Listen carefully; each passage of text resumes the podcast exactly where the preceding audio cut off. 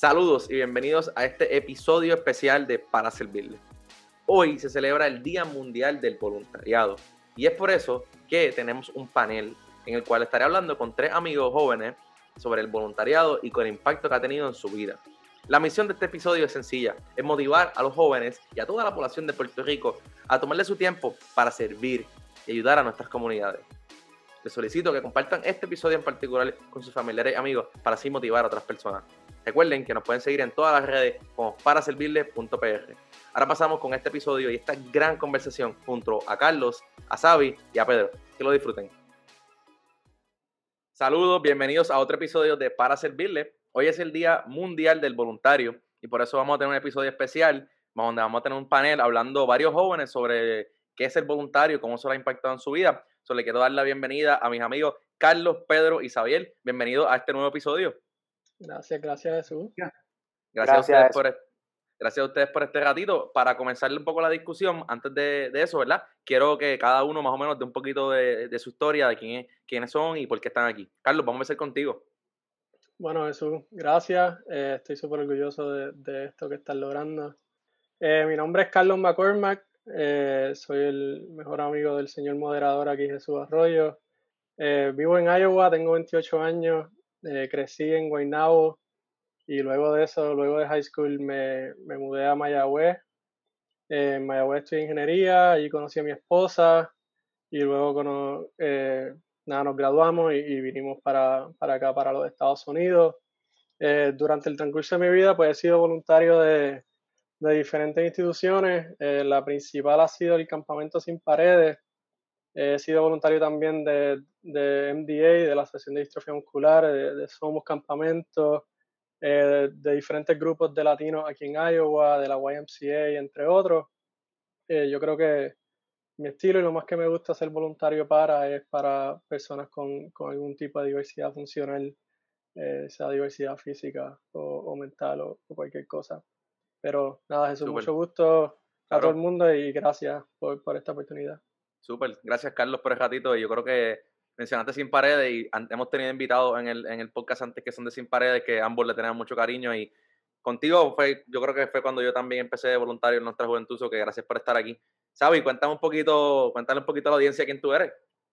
Aquí, este, antes que nada, gracias por la oportunidad de estar en este podcast, que igual que Carlos estoy muy orgulloso de ti. Eh, mi nombre es Xavier Fernández, tengo 31 años, eh, conocí a, Jesús eh, en, mi pasado trabajo y al igual que el panel este, comparto un deseo de servicio. Eh, actualmente soy voluntario en, en Grupo Reto. Grupo Reto es, una organización creada por un grupo de madres que quisieron crear una plataforma para, para promover valores en los jóvenes y desarrollar líderes y las líderes del futuro. Llevo seis años aquí haciendo la función de líder y aparte de esto he colaborado con muchas organizaciones sin fines de lucro, especialmente luego de Huracán María. Y, y, aparte de eso, fuera de las organizaciones también tengo una tradición con un grupo de amistades en donde todos los años en, en el Día de Acción de Gracias salimos a la calle a, a, repartir comida y a, y a, compartir, ¿verdad? hablar con, con personas sin, sin hogar.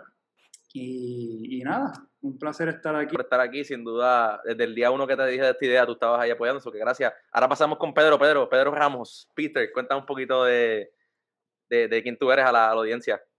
Bueno, pues este, primero que todo, Jesús, agradecido por la oportunidad que me das de pertenecer a este podcast, ¿verdad? Y, y sobre todo esta oportunidad que me da de estar en esta audiencia con estos dos caballeros.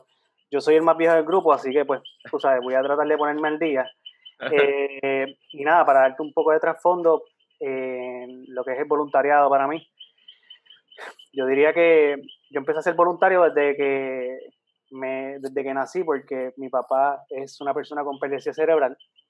Y obviamente el yo ver a esta persona con impedimento, que realmente yo la veo normal, eh, no me es extraño, pero cuando vas al mundo exterior, pues ves que hay diferencias, ¿ves? Y, el poder establecer contacto con otras personas, pues te deja saber que hay mucho desconocimiento de las personas incapacitadas en Puerto Rico. Así que esa primera visión de voluntariado, de poder entender qué es lo que le pasa a otra persona, pues empezó desde chiquito. Eh, me acuerdo que mi papá llegó a trabajar en CER de Puerto Rico, pude verlo bien envuelto en diferentes actividades, llegó a ser ejecutivo también de esa entidad, pero cuando me meto de lleno lo que es el voluntariado, eh, es en Sociedad Americana contra el Cáncer, donde pude conocerte, ¿verdad? Y, y pudimos establecer esta, esta relación. Eh, y entonces, poco a poco me fui adentrando, llegué a ser presidente del evento en la cual trabajamos juntos del 2012 al 2013, pero fue en el 2009 que empecé a tener ese contacto con las personas con cáncer, con, con, lo que es sociedad, y al final del día, pues sigo aquí también con ellos apoyándolo, ¿verdad? En una, en verdad, en una escala menor, pero con la sociedad es básicamente con la mayor experiencia que he tenido. Yo pues trato de ayudar, ¿verdad? Cualquier tipo de entidad y cualquier tipo de actividad que uno pueda eh, establecer con, con alguien que lo necesite, ¿verdad? Pero lo más importante es que podamos hacernos voluntarios y podernos hacernos activos con otras causas que no necesariamente sean cáncer, también pueden ser mujeres maltratadas, eh, niños maltratados, en cualquier tipo de zona, ¿verdad? Claro. Bueno, y gracias, ¿verdad? Antes de la primera pregunta, gracias a los tres porque los tres han tenido experiencias bien diferentes y yo creo que eso, la idea es que motivemos a los jóvenes en el día de hoy a que en algún momento de su vida sean, voluntarios. La, la, pregunta que yo siempre hago para empezar las entrevistas es, es, un poco qué es para ustedes el servicio. Y yo sé que, que ya hemos hablado un poquito de sus experiencias, donde han, donde han servido, pero me gustaría conocer un poquito más de, de qué es para ustedes el servicio. Y en esta vamos a empezar contigo, Sabi. Pues sí, este, para mí el servicio es bien simple, es, es dar de tu tiempo sin, sin la necesidad de recibir nada a cambio. Eh, es reconocer lo, lo afortunado y privilegiados que somos con, con, tener un techo, con tener un plato de comida, tener amistades, familias con quien compartir y, y asimismo ayudar a las personas que, nos, que, que, son menos afortunadas, que al final del día son, son personas como tú y yo. Personas que tienen también aspiraciones, personas que, que tienen ganas de, de, vivir a plenitud. Así que es estar para ellos y, y, y ayudar realmente. Sí, y eh, siempre, hay, siempre yo doy el ejemplo de que las personas que están sin hogar, ninguno de ellos quisiera estar sin hogar. Muchas de las personas que tienen algún tipo de situación particular no escogieron estar ahí o no, o no pueden controlarlo. Pedro, ¿qué tú, ¿qué tú piensas para ti que es el servicio? Pues mira, este, como explica Xavi, eh, yo creo que es una bendición estar en la posición que estamos. Eh, yo creo que yo creo que es una bendición tener esta salud y poder entender qué es lo que las otras personas pasan, ¿verdad? Sea cáncer, o sea un ancianito, o sea, eso que podamos hacer por esa persona que realmente no tiene la misma capacidad que nosotros tenemos, ya es un servicio, ya es un voluntariado. Eh, y yo creo que eso es lo más importante, ¿verdad? Porque no todos tenemos las mismas condiciones de vida, no todos tenemos la oportunidad de poder tener las dos piernas, tener las dos manos, los diez dedos. Y yo creo que el poder tener la capacidad de ayudar a otros que necesitan y e identificar esa necesidad en las otras personas es lo más básico del servicio. Y yo creo que es lo más importante, ¿verdad? Podemos pertenecer a alguna entidad, podemos pertenecer a algún lugar que realmente ayude a personas que realmente lo necesitan, pero el servicio es diario es en cualquier momento, es, es en, probablemente darle una peseta al deambulante que lo necesita, es ayudar a la viejita a cruzar la calle. Son cosas básicas y yo creo que el servicio nace de eso. Y eso es lo más importante para mí, ese es el servicio. Sí, es básico, es básico. Y eso es lo que queremos llevar, ¿verdad? el mensaje de hoy. Carlos, cuéntame para ti que, imagino que va a ser algo bien similar, pero déjame un poquito sí, no, tu perspectiva. Yo estoy, yo estoy de acuerdo con, con lo que Xavi y, y Pedro dicen. Yo creo que que el hecho de, de, de donar tu tiempo para, para ayudar a, al prójimo y, tener esa noción de, empatía a lo que otros viven. Eh, la realidad de este mundo es que todas las personas tienen una batalla y hay batallas mucho más difíciles que las de nosotros. Y cuando conocemos ese lado de las personas, que muchas veces ni, ni lo proyectan, eh, realmente vemos el mundo de una manera diferente. Y, Y también quería mencionar, Jesús, que, que el servicio, que, que, cuando tú das servicio también te estás sirviendo a ti mismo. Yo creo que, que creces como persona y, que crecemos como sociedad, ¿no? Si, si, cada, si cada uno pone, pone ese granito de arena, como dijo Pedro, de, de, darle la peseta o, o, ayudar a un anciano con, con, su carrito de compra, yo creo que como sociedad vamos, vamos a crecer mucho más de mejor manera, más empática y, con más entendimiento de lo que otros están pasando. Y el último punto que quería dar, eso es que para servir yo creo que es sumamente necesario tener iniciativa. Yo creo que si tú sirves tiene que salir de ti, de tu corazón. No te puede decir nadie que tienes que servir, yo creo que eso tiene que ser una decisión propia. Y, y la, la, conclusión a lo que lleva eso es algo muy, muy, muy gratificante. Me, me encanta que mencionas eso porque no, no, muchos de nosotros, cuando estamos en escuela superior, en intermedia, nos obligan, como quien dice, a hacer esas horas de servicio. Y hay gente que lo deja ahí, que lo hicieron obligado y más nunca lo hicieron en su vida. hay gente pues, que decide hacerlo después porque le nace del corazón. Yo creo que es bien importante que tiene que nacerte del corazón y tiene que haber el interés porque algo obligado no, no, no funciona. Y, y, no vas a tener la empatía, el respeto, la solidaridad, que es lo que se necesita para, para servir a, sin juzgar, que eso es un punto importante. Ahorita quiero hablar con lo que mencionaste, Carlos, de, de que uno gana más, ¿verdad? El servicio también uno está, sirviendo a uno mismo y uno gana mucho. Ahorita quiero hablar, hablar de eso, pero quisiera tocar un poco de cómo, cada, cómo ustedes comenzaron a servir un poquito más, ¿no? Aparte de esas horas que hablamos de la escuela superior. Pedro, quisiera hablar contigo primero de, hablamos de, de Sociedad Americana contra el Cáncer, hablaste de, de, de, tu papá estar en CEL. ¿Cuál fue tu primer, como que sí recuerdo de de si fuiste alguna sociedad, por ejemplo, puede ser sociedad, relevo por la vida, ¿cuál fue ese primer momento que el servicio llegó a otro nivel, como quien dice? Ok, eh, pues mira, eh, obviamente teniendo la base de, de, mi papá de ser de Puerto Rico, pues yo creo que eh, el yo poder ver que habían personas con las mismas discapacidades o con impedimentos que tenía papi, me hizo entender que había una necesidad de que la gente fuera ayudada, ¿verdad? Mucho más allá de lo que es el ambiente familiar, ¿verdad? Que, que, que tú ves a tu papá. Pero ese sentimiento grande de voluntariado nace cuando eh, en el 2009, eh, hace, un, había hace un año atrás, muere mi abuela de, de cáncer. Okay. Entonces, eh, pues era la persona de las personas que más amaba en la vida y el yo poder ir a un lugar donde dice, mira, esto es para los pacientes de cáncer, es un relevo por la vida en Barranquitas. Okay. Y me dijeron, mira, pues eh, puede ser juez de talent show y toda la cosa. Y entonces, cuando me explican más o menos lo que es relevo y que es este, recaudación de fondos para personas con cáncer, que la sociedad daba servicios directos a, a pacientes con cáncer sin cobrarle un solo centavo, pues yo dije, pues me apunto.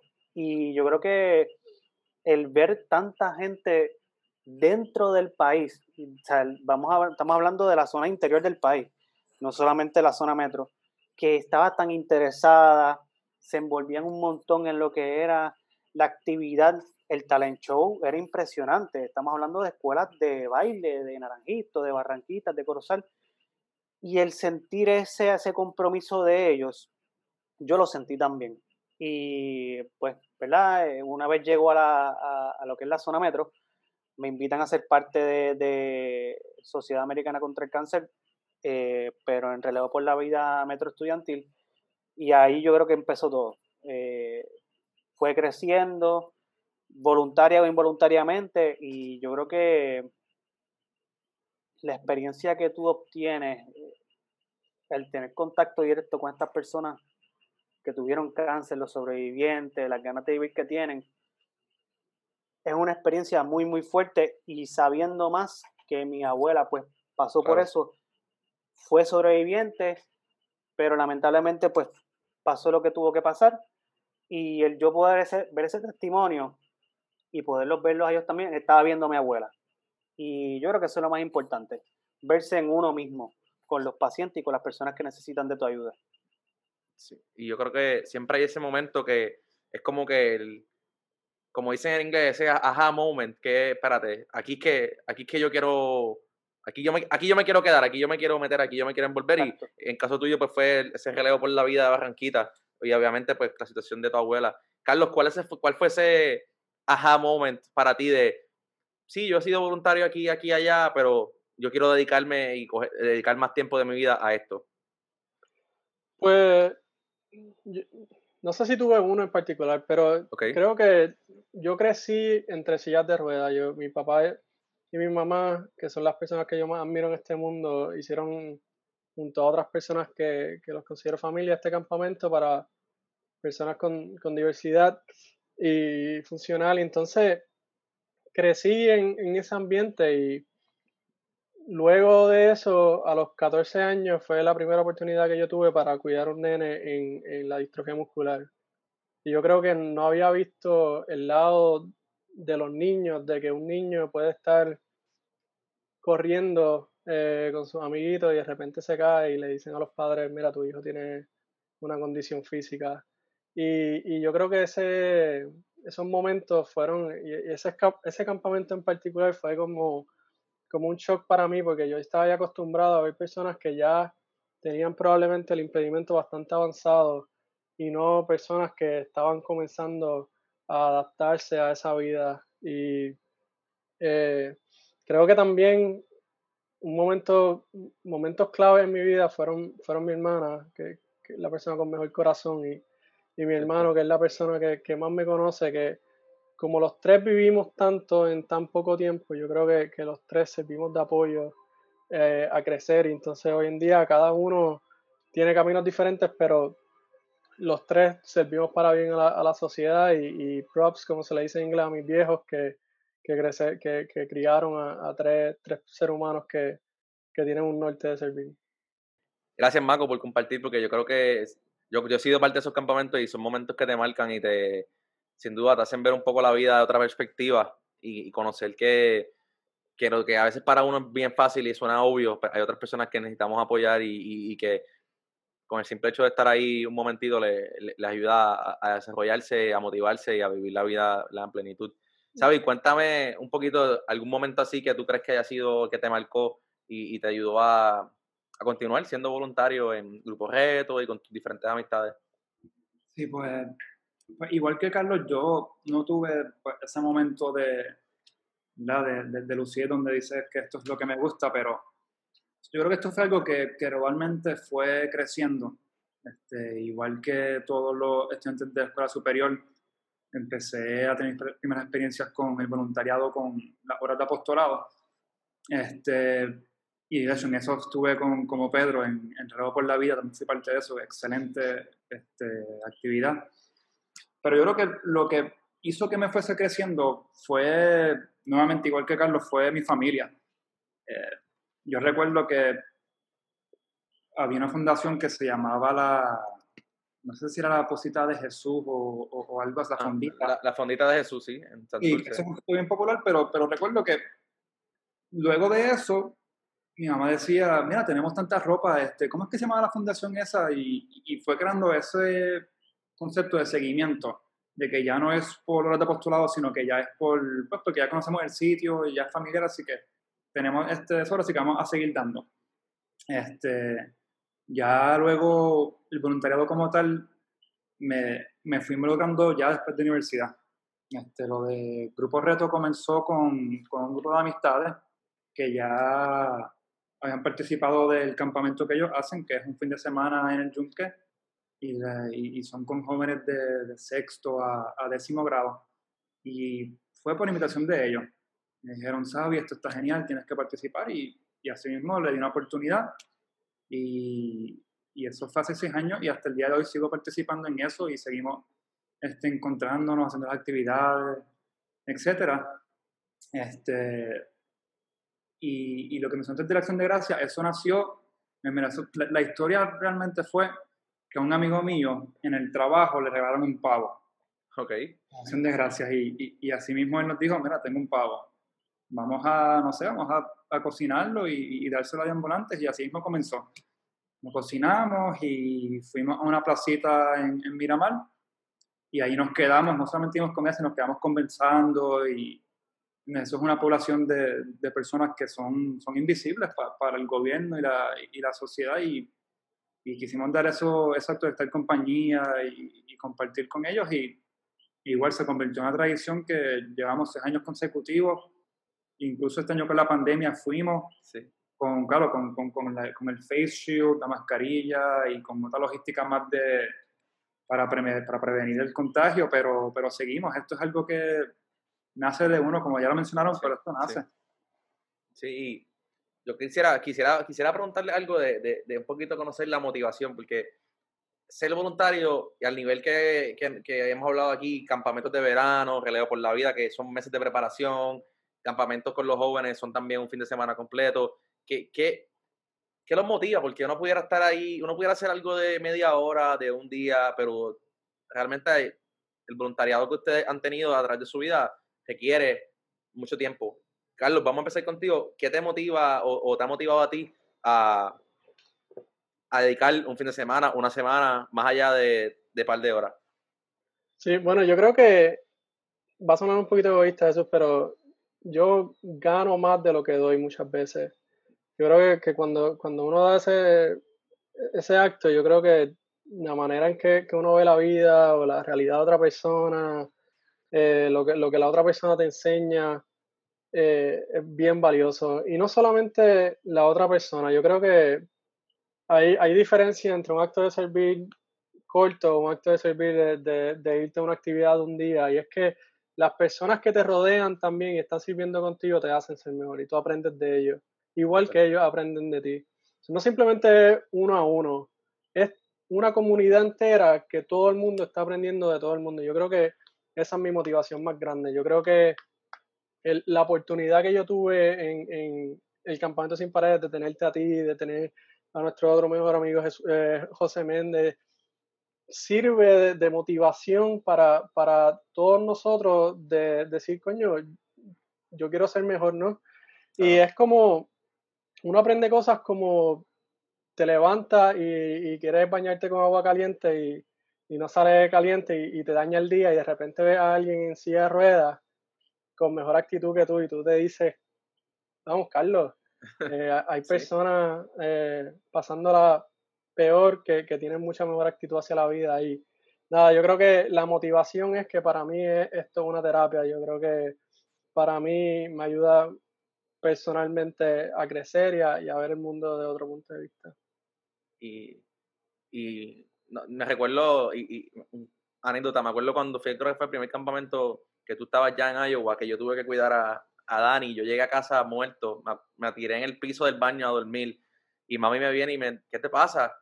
Yo estaba tan emocionado, cansado mentalmente, pero a la misma vez tan lleno de, de, energía para seguir por, por, estar varios días en, en ese tipo de, de actividad que, que, es verdad, uno gana más de, lo que uno imagina. Y lo que tú dices del grupo, de del grupo que uno crea, si uno se da cuenta, o sea, los que estamos aquí hemos, nos, nos, conocemos y yo conozco a Pedro, ¿Por, ¿por qué? Porque fuimos jóvenes que juntos creamos una amistad a través de que de servicio nos dimos cuenta que teníamos el mismo interés y todo el mundo que estaba en ese comité, en ese campamento, pues tiene, tiene un interés en común y crea amistades por años. Y, creo que... Y un comentario, un comentario rápido que, que no quiero que, que, que, lo tomen a mal. El, el acto de servir no requiere de que tú pases mucho tiempo, te vayas a África a vivir a, darlo todo. O sea, es, como dijo Pedro al principio, es cualquier acto que tú, que tú puedas dar. Y eventualmente esa energía que tú tuviste te va a llevar y te va a servir de motivación y, va a ser, llega un punto que hasta un poquito adictivo. Yo di, un, yo di una hora este día, tal vez el domingo que viene puedo dar dos horitas. Y, y, y te, te, vas creciendo y llenando de, de, de esos vibes. Sí, sí, te entiendo. Sí, ¿no? Y, o sea, pero eso es la primera, la primera pregunta del servicio, es más para, siempre es bueno aclarar que cualquier cosa que uno haga para ayudar a la comunidad, a su sociedad, está excelente. Siempre pues, hay uno, cada cual tiene otros intereses. Sabi, ¿qué te, qué te motiva a ti? Bueno, yo, yo, yo, realmente hago eco de todo lo que acaban de decir, porque es que es real. uno recibe tanto este, en cuando uno trabaja y, brinda servicio voluntario que, que, cada día estás mejorando. Este, a mí, al menos en lo personal, igual que Carlos también, me, me ha ayudado a, a, valorar mucho más lo que tengo y, y, apreciar más a las personas cercanas. Y, y, también trabajando con jóvenes, uno también te ayuda a ser una mejor persona y, y, a ser un mejor líder, porque estos son jóvenes que pues, eh, tú eres un punto de referencia para ellos, ellos te admiran. Y, y no son solo las actividades, hoy en día ellos te siguen en las redes sociales y que esto es un trabajo 24/7, ser un, un, role model, como quien dice, para, para estos jóvenes y eso a mí me, me, sigue motivando y me sigue empujando. Y, y sí es cansón, porque mira, es cansón, uno sale que, que, que quiere abrazar la cama por una semana entera, pero tú sales tan energizado y, y, y, sé que lo dijeron, pero es que es, real y esto es algo que siento que, que, que siente todo voluntario, por eso es que seguimos trabajando y, involucrándonos. Sí, y, siempre en esos grupos que uno está hay gente que lleva 40, 50 años haciendo lo que dicen, que uno los mire y dice, si ellos pueden, nosotros podemos, nuestra generación lo puede hacer, tú sabes. Pedro, eh, las veces que yo he estado contigo en Relevo por la Vida, tú y yo estábamos en tarima a las 3 de la mañana, con una fuerza que no sé de dónde sacábamos en aquellos momentos, después de 20 horas de evento. ¿Qué te motiva a ti? Obviamente, pues, en el cárcel, en el cárcel pues la historia que mencionaste de tu abuela ahorita, me imagino que es gran parte, pero cuéntanos un poco qué te motiva a ti a, ser voluntario y llevar, llevar una vida de servicio.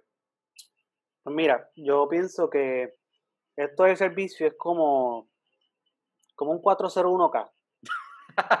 tú, tú estás recibiendo, pero no puedes pensar que estás recibiendo. O sea, es como si estuvieses recibiendo chavo en el banco, pero te están quitando por algún ladito porque tienes que ahorrar para el futuro.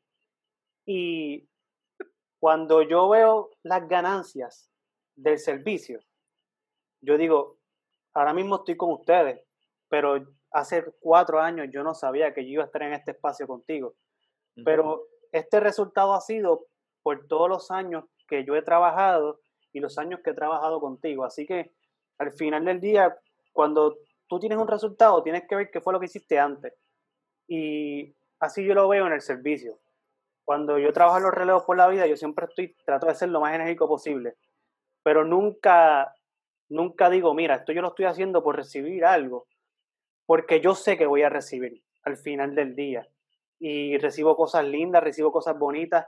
Y en el momento de yo dar el servicio, en el momento de ser voluntario, trato de ser lo más divertido posible porque hay gente que no la está pasando bien. Hay gente que, que necesita de mi energía para poderse sentir bien. Y en el relevo por la vida, nosotros la pasábamos muy bien. Eh, eran fondos que necesitaban los pacientes de cáncer. Y es ese momento en que estás, estás dando dinero, la gente está dando dinero, pero también se está divirtiendo, la está pasando bien. Y la está pasando bien con gente que necesita pasarla bien, que son esos pacientes que están pasando por esos momentos amargos. No solo los pacientes, también los cuidadores, que los cuidadores son las personas que tienen que estar al lado de esos pacientes cuando tienen esos efectos secundarios de, los de, de, las radiaciones, eh, de, sus terapias. O sea, yo trato de ser lo más divertido posible. Y y pienso que eso al final del día te va a sumar tanto y tanto y tanto cuando tengas 60, 70 años, que tú puedas decir, tengo todo este chorro de personas que me quieren y me adoran, eh, que van a hacer lo que sea por mí, pero es porque también yo di tanto de corazón y miré, y miré tanto el beneficiar a alguien que me está beneficiando a mí. Y, y eventualmente lo hablaremos próximamente, pero es algo que yo quisiera enseñarle a mi hijo. O tener las condiciones que nosotros tenemos es una bendición, también son decisiones propias que uno hace, ¿verdad? Pero son ejemplos que uno quiere seguir porque al final del día, si tú, estás, si tú, tú estás beneficiando de algo, también tienes que ayudar a beneficiar a otros porque también lo necesitas. Yo creo que eso es lo más importante de, de, lo que es el servicio. Este, así que, nada, eh, divertirse todo el tiempo, tratar de hacerlo divertido, tratar de que la otra persona que está recibiendo tu, que está recibiendo el que tú seas voluntario, no lo sienta, sienta que también se tiene que divertir contigo. Sí, es que esto no, no hay que estar triste, hay que, eh, esto no es una, esto no es una, con mucho respeto, esto no es una misa con un protocolo, esto es servir y ser Marco, Carlos también ha sido, yo lo he visto vestido de, de vampiro, ¿sabes? Yo lo he visto bailando en cosas de, de, los jóvenes, o sea que también hay que buscar la, la, forma de hacerlo ser uno mismo, uno no debe de cambiar para ser voluntario en una organización, uno, uno es uno como es y, y, busca la forma de disfrutar también. Y eso, mala mía que te interrumpa, pero quiero dar un punto ahí que, que dijo Pedro, yo, yo estoy totalmente de acuerdo que uno cosecha lo que siembra y si cosecha siembras cosas positivas, eso es lo que va, eso es lo que va a resultar tu vida. Y el otro punto que, que, dijo, que dijiste, Pedro, es que si los voluntarios son necesarios, hay que quitarse el sombrero ante las personas que están acompañando a esas personas que lo necesitan, porque eso realmente son los caballos. Sí, sí, muy cierto. Siempre hay, siempre está la persona tras bastidores que uno no sabe. Esa mamá de un joven con distrofia muscular, esa esposa de una persona con, con cerebral, esa, esa, ese esposo de una persona con cáncer de seno, eh, que, que, están ahí, yo creo que verdad lo que Carlos dice, que hay que reconocerlo a ellos también. Yo creo que eh, para, para aportar lo que dice, eh, no sé si, si vieron el video de, de la mamá de, de Sommer, que lamentablemente fue el caso de la muchacha que terminó. La accidente de carro. Creo que tiró, tiró un video los otros días. Yo creo que el, el, ejemplo perfecto de el amor desprendido de un cuidador y de una madre eh, está en esa está en ella.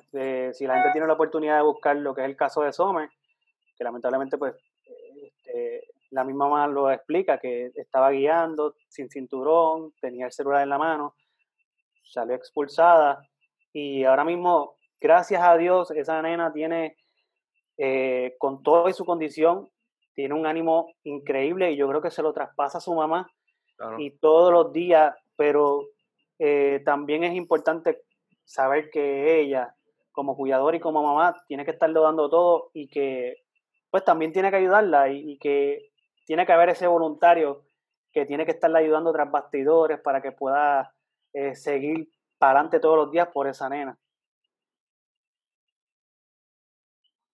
Y yo creo que, sin duda, los cuidadores, los esposos, los voluntarios son, son bien importantes para que hay un factor que quisiera hablar con ustedes un poco de las organizaciones, todas estas instituciones que hemos mencionado aquí de, alguna forma u otra. ¿Cómo, cuál ¿Cómo ustedes ven ese rol de, una sociedad americana contra el cáncer, de un Sin Paredes, de un MDA, distrofia muscular, de un Sandy Comen, de miles? Hay, en Puerto Rico hay miles. ¿Cómo ustedes ven el rol de la organización sin fin de lucro en Puerto Rico eh, y en el caso de Carlos también, yo sé que tú has estado en algunas allá, ¿cómo, cómo ustedes ven ese rol? ¿Quién, el, que quiera, el que quiera conversar. Pues yo, yo puedo tomar la delantera aquí. Yo creo que Jesús, el, simple y sencillamente el mundo no corre bien si le dejamos la responsabilidad a los políticos y a las corporaciones que, que, que la meta es hacer dinero. Yo creo que, que el approach debe ser también de abajo hacia arriba y, de eso se trata. Yo creo que, estas organizaciones crean una cultura de, dar. Y yo he sido parte de Susan G. Comen y no soy un voluntario activo ni nada, pero gracias a ellos yo conozco del tema y gracias a ellos pude ver el tema. Tal vez no soy la persona que más conozca o, o, que más he sido voluntario, pero como yo han habido miles que han pasado por ahí y han dicho, hermano, mira lo que está pasando a esas personas. Yo creo que, esa es la, importancia de, todo esto. Y, un punto es que como esas organizaciones, está este podcast y está el que lleva Pavo en, Thanksgiving, no tiene que ser algo gigante o pertenecer a algo gigante. Es simplemente como en, una comunidad, en, en, un grupo de personas o individualmente, tú puedes dar un poquito más. Yo creo que que esa es la importancia, que no podemos depender, sino tenemos que, actuar y, ser autosuficientes en ese sentido. Sí. Yo, yo, quiero seguirle esto lo que estás diciendo porque yo estoy en tu línea en, ese pensar que nos, toca a nosotros y, y la verdad es que en, en, Puerto Rico lo más que hay son, son jóvenes con, con ganas de ayudar, que tienen todas estas energías pero no saben cómo canalizarlas. Entonces también estás organizaciones ayudan a darle forma y estructura a estas personas que quieren participar, pero no saben ni siquiera ni, ni dónde empezar, ni, ni, ni cómo, cómo, es el proceso. Entonces, eso también es una función bien importante y, Y eso es algo que, por eso es que yo soy fanático de este podcast, porque aquí es fácil, yo, yo, me entero de las cosas y de las actividades porque ya tengo amistades en grupos que ya es como un network y, y así yo puedo entrarme a las cosas y, y, ser activo, pero los que no tienen eso no se enteran y, y lamentablemente se, las energías se, pues, se van. Así que... Sí, yo, pues, yo, claro. No, yo creo que en Puerto Rico, o sea, y en Puerto Rico en el mundo, las organizaciones sin fines de lucro llenan un vacío que existe en la sociedad, por X razón, que ojalá pues el gobierno o, o, o, otra persona lo pudiera llenar, pero las organizaciones sin fines de lucro muchas veces son tras cámaras los que logran mucho impacto en diferentes comunidades, eh, legislación, eh, desarrollo económico, entre otras cosas en los países, que eso es bien importante recalcarlo. Pero, ¿tienes algo que añadir en este tema? Pues mira, yo me uno a lo que dice Carlos y bien. Yo creo que lo más importante, primero que para cada organización de que necesite voluntarios es reconocer que sus voluntarios es un gran peso eh, dentro de su comunidad. Tanto sea Susan G. que, pues, ¿verdad? Susan G. como el cáncer en Puerto Rico. Un ejemplo, tú sabes. Como el cáncer en Puerto Rico es muy común y por eso es que tú vas a tener muchas personas que, que van a querer asociarse contigo, eh, como vas a tener también, van a, ver, van a ser bien pocas las personas que probablemente ayuden a una casa de mujeres maltratadas, porque comparada con lo que es el cáncer, pues es mucho más amplio, ¿verdad? Además de que una casa de mujeres maltratadas, pues eh, tiene que ser más segura, ¿verdad? Y tiene que ser un poco más... más Protocolo que, que, que entren a juego, claro. Pero yo creo que eh, está excelente que uno pueda como quiera saber y uno pueda aportar a diferentes, ¿verdad? O sea, es como tú lo hiciste con Susan G. lo hiciste con Sociedad, y yo creo que las organizaciones tienen que empezar a identificar qué es lo que yo tengo como organización que pueda atraer a la comunidad. Y tener esa base de voluntarios donde específicamente pueda identificar en qué puede aportar esta persona tal vez tienes que tener un conjunto de, cosas y descripciones, pero por ejemplo, tú que eres voluntario, tú te encargaste de una tarima y de talento. Eh, yo me puedo encargar de otra cosa, Carlos se puede encargar de otra cosa y así no creas duplicidad entre los mismos voluntarios, sino que cada uno puede tener una tarea en específico y que se pueda aprovechar. Eso es lo más importante, crear esta, esta red de conexiones donde los mismos voluntarios puedan aportar su tiempo y lo muy importante, eh, y es que el país, Puerto Rico, sigue envejeciendo. Eh, la media de, edad en Puerto Rico son 50 años, según lo último que entendí. Hace 20 años atrás eran 25, o sea que tenemos que también empezar a, a ver como país cómo nosotros los jóvenes o los que vayan subiendo se van a insertar dentro de la conversación de que somos un país que está envejeciendo, eh, cómo nos vamos a insertar en tal vez en la sociedad americana en, o crear una red de una red donde podamos ir a, a los hogares de ancianos, apoyar en lo que se pueda, porque es que están sobresaturados realmente. Y cuando venimos a ver, pues entonces estamos organizados, el tercer sector tiene un apoyo increíble del gobierno, ¿verdad? A mí no, no, me gusta tal vez entrar mucho en estos detalles, ¿verdad? Porque claro. este, a veces son sensitivos, pero ciertamente el gobierno tiene que empezar a identificar que el tercer sector tiene que empezar a crecer en los próximos años, porque es que lo vamos a necesitar, ciertamente, y necesitamos identificar jóvenes que puedan entender que la capacidad de voluntariado es mucho más amplia o es igual de importante que, que tal vez tener un trabajo, ¿verdad? Y que se le pueda premiar por ello. Eh, así que esa, esa, es mi aportación sobre, sobre lo que son las entidades como tal ahí, ahí tú mencionas varias cosas que yo quisiera recalcar. Uno es que las entidades debemos de, nosotros estamos desde la perspectiva de voluntarios, o que no trabajamos para ninguna de ellas, pero debería empezar a saber como equipo, como todo un sector y no como competencia. Y yo he tenido la oportunidad en los diferentes podcasts como que percibir que realmente se ven como, como equipos y como todos por un mejor Puerto Rico.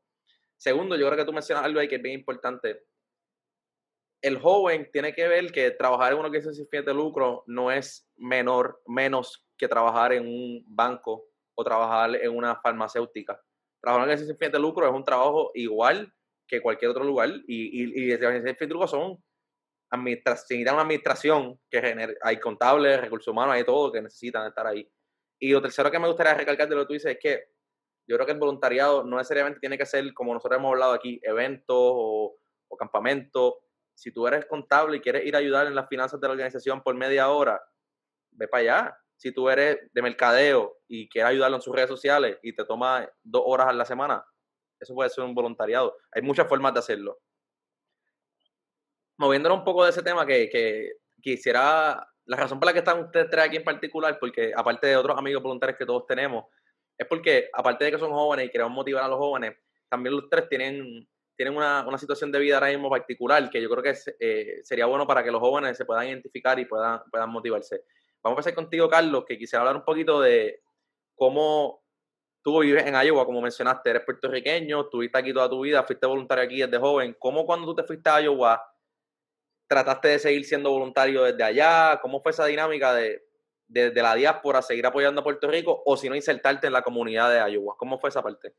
Sí, yo, yo creo que, que, fue un reto bastante grande porque fue la primera vez que yo no tenía un grupo de contacto que yo podía decir, si yo quiero ayudar, puedo ir a este sitio.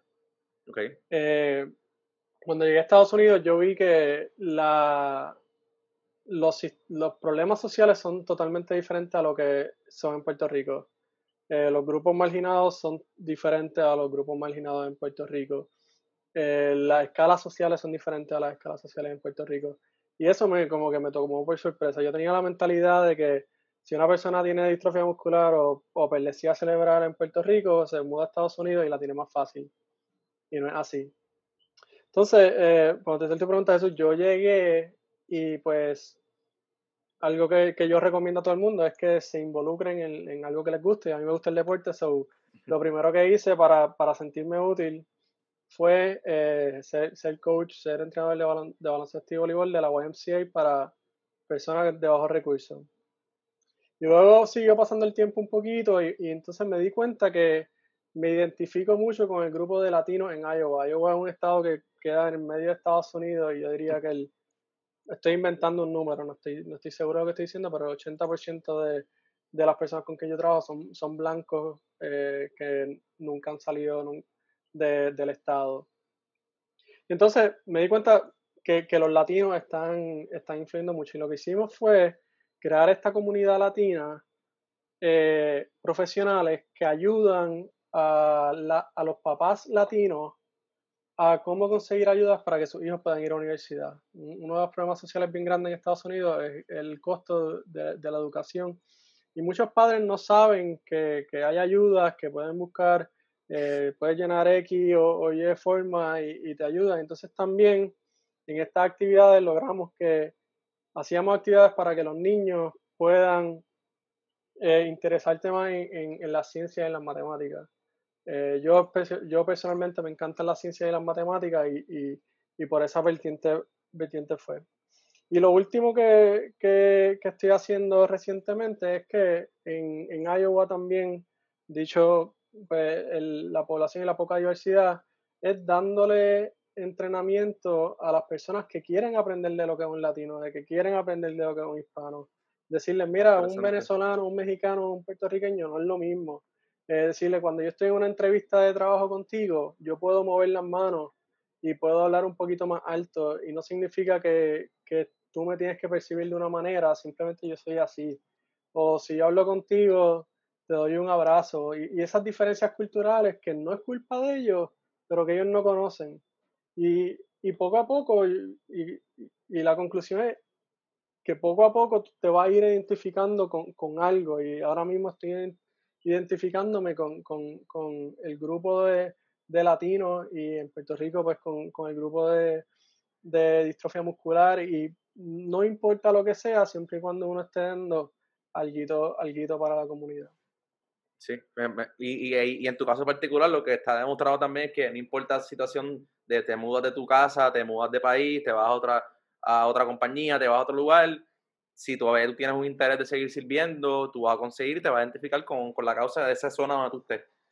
En... Sí, y, y, disculpa, no, que iba a decir que es un challenge y, y, hay mucha gente que va a estar escuchando esto que no tienen idea, quieren ser voluntarios y no tienen idea de dónde empezar. Y lo único que yo te, que les digo es, empieza por algún sitio y se te van a abrir todas las puertas del mundo. Empieza preguntando, empieza diciéndole, mira, ha ayudado aquí o, que, o dónde puedo ver esto. Y, y es, miedo, es llegar ese, ese primer día a las clases y no conocer a nadie, eso, pero todo el mundo está en la misma página. Y yo creo que, como dijo Xavier ahorita, hay, hay mucha gente que quiere ayudar y no sabe cómo. Y una vez da el método de cómo, se hace mucho más fácil todo. Sí, y, y por ejemplo, el caso tuyo, tú no sabes los nenes que ibas a escuchar, tú no sabes si van a ser buenos o malos, tú, tú querías ir a ayudar. En ese eh, caso, yo creo que, mala mía, pero yo creo que terminaron siendo más malos de lo que empezaron conmigo, pero. eso, eso tema para otro día, pero es verdad.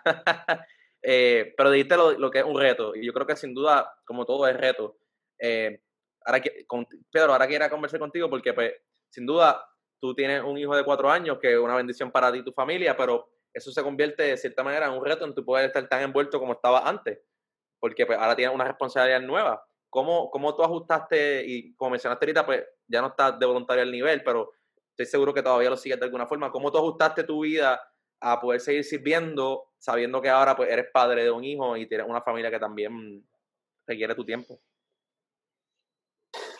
Eh, bueno, voy a tratar de no emocionarme mucho porque eh, la primera vez que yo me llevo a Diego a un evento de relevo por la vida fue el año pasado, en el 2019.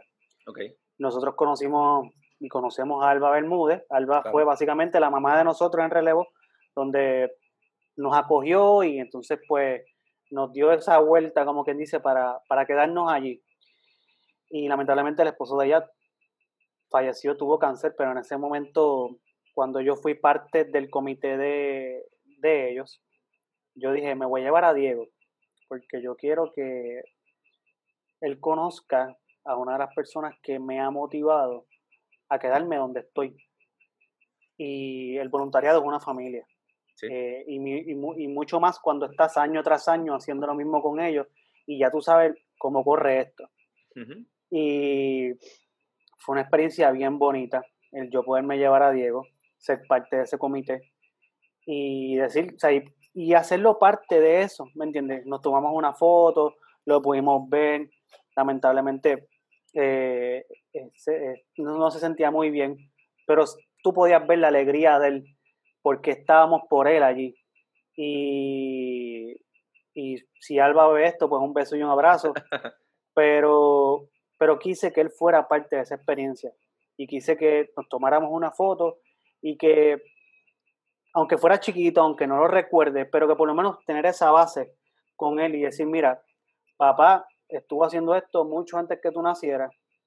Si tú quieres seleccionar a relevo, si quieres seleccionar, pero hay gente que necesita también de ti y que a los 10, 11, 12 años va a haber gente que va a necesitar de él y que se va tal vez a encontrar en un momento donde no se explique cómo, no se explique por qué, pero tiene que ayudar porque hay gente que necesita de, hasta el más pequeño. O sea, eh, eh, en una viejita, tal vez él tenga 11 años, le esté saliendo bigote y de momento tenga que ayudar a alguien con una compra, o tal vez yo me lo lleve, ¿sabes? Es insertar dentro de la mejor manera a tus hijos, inclusive hasta tu hermano, sobrino.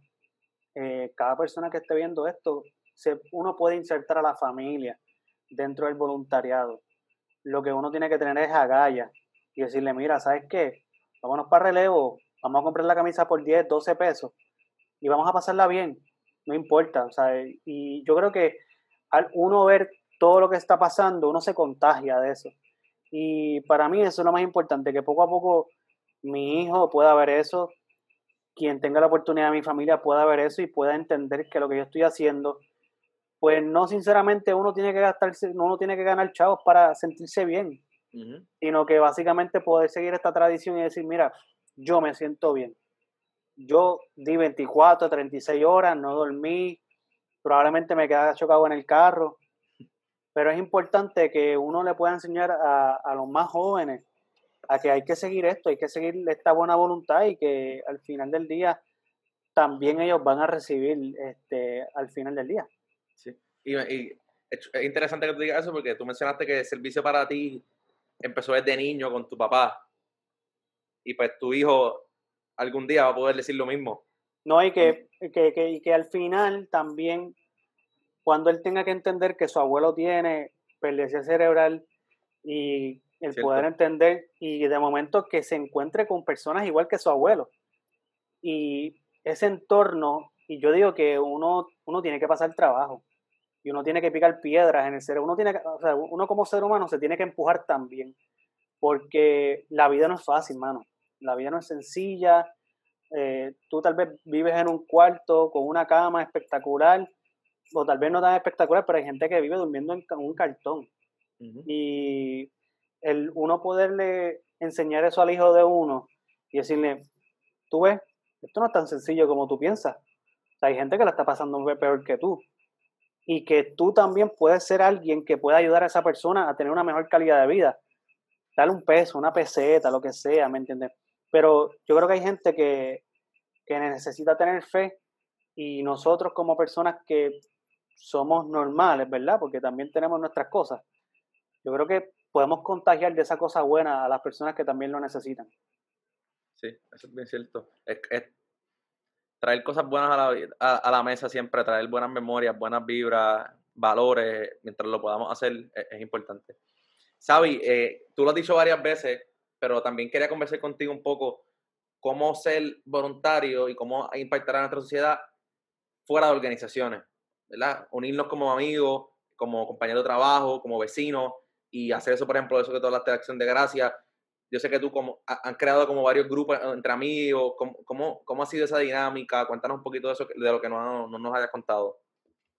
Pues mira, ya, ya lo mencionaron, pero lo más importante es tener iniciativa. Es, es querer genuinamente ayudar y así que identifica áreas de Claro. donde bueno, o sea, una cosa que te apasione, algo en donde tú puedas aportar tu granito de arena, como también dijeron, eh, Es importante. limpiar playas, puedes donar comida, donar ropa. Los invito a que hablen con sus amigos, con sus grupos de amistades y involúcrense. Y si sus amistades no están haciendo actividades así de voluntariado, empieza tú. Esto es contagioso, la gente se va a unir. Sí. Y, y- y en el ejemplo de, del Día de Acción de Gracia, eh, quiero compartir, mira, el, el primer año que fuimos, a mí, a mí me impresionó la cantidad de profesionales que andan hoy en día sin hogar. Estoy hablando de, de abogados, de ingenieros, etcétera, que por circunstancias de la vida terminaron donde están ahora mismo. Entonces, eso a mí me impactó porque uno crece con, con esta perspectiva de que eso a mí no me puede pasar. Eso es imposible que me pase a mí o a algún familiar, algún conocido, una amistad, etcétera.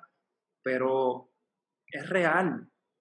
La vida es real y, y- y uno no sabe las puertas que va a dar la vida. Un día tienes salud, el otro día puede que te diagnostiquen con una condición que cambie todos tus planes que tenías. Entonces, por eso es que es importante ser agradecido, todos los días ser agradecido y dar, y, y- y dar a, a quienes lo necesiten, porque como mencionó Pedro, hay mucha necesidad, más de lo que te imaginas. Entonces, uno, uno puede hablar de esto, pero, pero si no estás ahí de frente, no, no vas a entender la, la- la magnitud. Por lo tanto, todo acto que tú pongas, todo pequeño gesto, vale, y, y- y como dijeron, esto es un efecto multiplicador. Tú, con solamente una vida que tú impactes, tú vas a crear una cadena que, que va a seguir impactando más vidas y sucesivamente. Así que Sí. No tienen que tener organización, no tienen que tener nada, lo que tienen que tener es iniciativa. Y agallas, como también dijo Pedro, meterle agallas y meterle ganas a lo que hacen. Exacto. Bueno, Sabi, con eso que te acabas de decir, yo creo que es buen comienzo para, para ir ya cerrando un poco este rato con ustedes, esa invitación que tú mencionas de tener iniciativa. Primero, antes de, de cerrar y que cada uno diga un poquito de, de- de de corazón, les quiero dar las gracias. Yo creo que cuando esta idea surgió hace dos días, eh, jamás pensé que íbamos a tener esta discusión nosotros cuatro, que ninguno de ustedes se conoce entre sí y tenemos algo en común que nos une, eh, aparte de este episodio, eh, que es el servicio. Y yo creo que algún día, ¿verdad? Quisiera que él se conociera, nos conociéramos todos, ¿verdad? Porque yo creo que, que gente, hay gente buena y aquí está demostrado y eso que les quiero dar las gracias por montarse en este invento. Pero para ir cerrando, Carlos, algo que quieras decir, alguna invitación a los jóvenes, a la audiencia, a la familia que vea esto. No, yo lo, lo que diría es que ahora que está acabando el 2020, año nuevo, que todo el mundo se pone en su lista eh, las metas para el nuevo año, que si rebajar, que si algo financiero, hacer ejercicio, ponte también ahí cómo voy a dar mi granito de arena para el 2021 y cómo voy a hacer este mundo mejor. Y cómo voy a hacer que cuando llegue el 2022, el 2021 haya sido un poquito mejor por lo que yo haya hecho. Y salir y ver lo que te gusta. Si te gusta el deporte, como dijo Xavier, si te gusta el deporte, algo con deporte, si te gustan los niños, adultos, envejecientes, eh, si te identificas con una causa, si lo que sea, si te identificas con el medio ambiente, con los animales, con lo que sea, simplemente sal un momento y da tu granito de arena y eso se multiplica y, es exponencial y trae el mundo y la sociedad de buena vibra y, llega a ser una cultura empática de inclusión y no de segregación y, nada, mano, yo solamente tengo esa iniciativa, dar el brinquito a, ser voluntario, a servir, a, a hacer algo y, ya tú verás que eh, lo que te va a llegar es, bien grande y, bien lindo. Gracias, Carlos. Eh, otra vez, se repite la palabra iniciativa. Pedro, ¿qué, ¿algún mensaje que quieras compartir antes de que cerremos este episodio? Pues mira, este, yo creo que, como dice Carlos, el 2020 ha sido bastante intenso. y yo creo que muchos de nosotros hemos entendido, y yo personalmente he entendido lo que es la perspectiva del tiempo y qué hacemos con él. Eh, yo creo, o sea, yo empecé a hacer algo mío personal cuando me despidieron, porque obviamente tú no puedes salir para ningún lado, mucho menos en marzo. Yo, a me despiden de mi trabajo porque lamentablemente hubo unas pérdidas y pues el 2019 tampoco fue igual que el 2018. Y yo entiendo, y entonces yo empiezo a pensar, ¿qué yo hago con mi tiempo? Y se pueden hacer muchísimas cosas en una hora de tu vida. Y yo creo que es importante empezar a pensar cómo vamos a usar ese tiempo en el nuevo 2021. Lo puedes empezar a hacer ahora.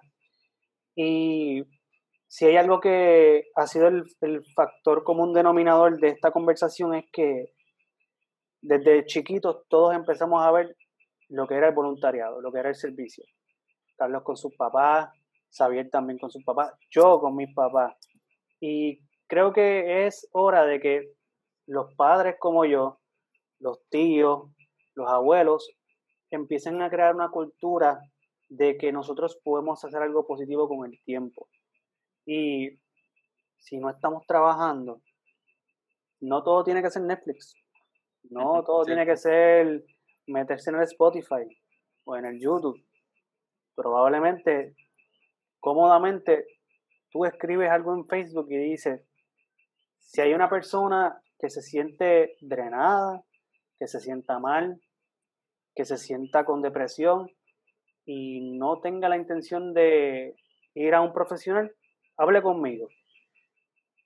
Es un ejemplo sencillo de cómo podemos probablemente cambiarle la vida a alguien simple y sencillamente escuchándolo y eso es un voluntariado y eso es servicio.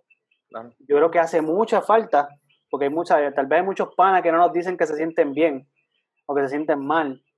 Y yo creo que empezar a hacer voluntariado desde nuestros espacios y que nosotros podemos ser productivos desde este momento que es bien histórico y que en el 2021 cuando nos pongan la vacuna pues salgamos a la calle, tratemos de ser el mejor ser humano posible sabiendo que como tú dijiste, Jesús, dos horas, tres horas ayudando a alguien, irse, o sea, irse a la Cruz Roja, buscar gente para que done sangre, lo que sea. Eh, yo pienso que, es bien importante que sepamos entender lo que, lo que hacemos con nuestro tiempo y lo que hacemos con nuestras vidas, tal vez después de un trabajo, ¿me entiendes? O, o de momento tú dices, mira, vente conmigo porque necesito ayudar a alguien en otro lado como dije al principio, el servicio y el voluntariado es bien básico.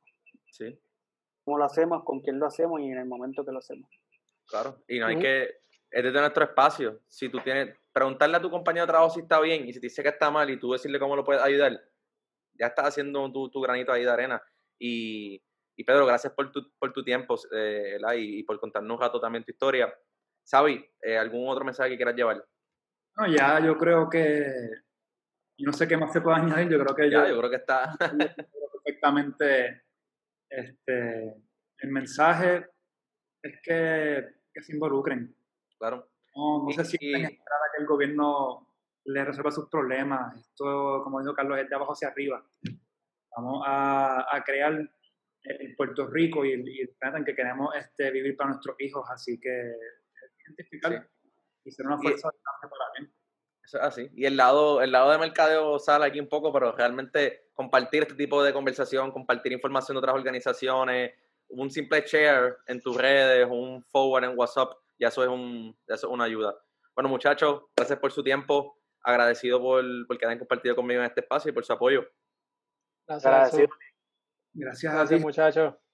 Felicidades por, por, por, este gran logro de este podcast y vamos para encima. Esto es el comienzo. Así es, vamos para encima. Gracias. Muchas gracias por sintonizar otro episodio. Sin duda fue un episodio increíble, una gran conversación. Agradezco a Carlos, a Sabi y a Pedro por acompañarme.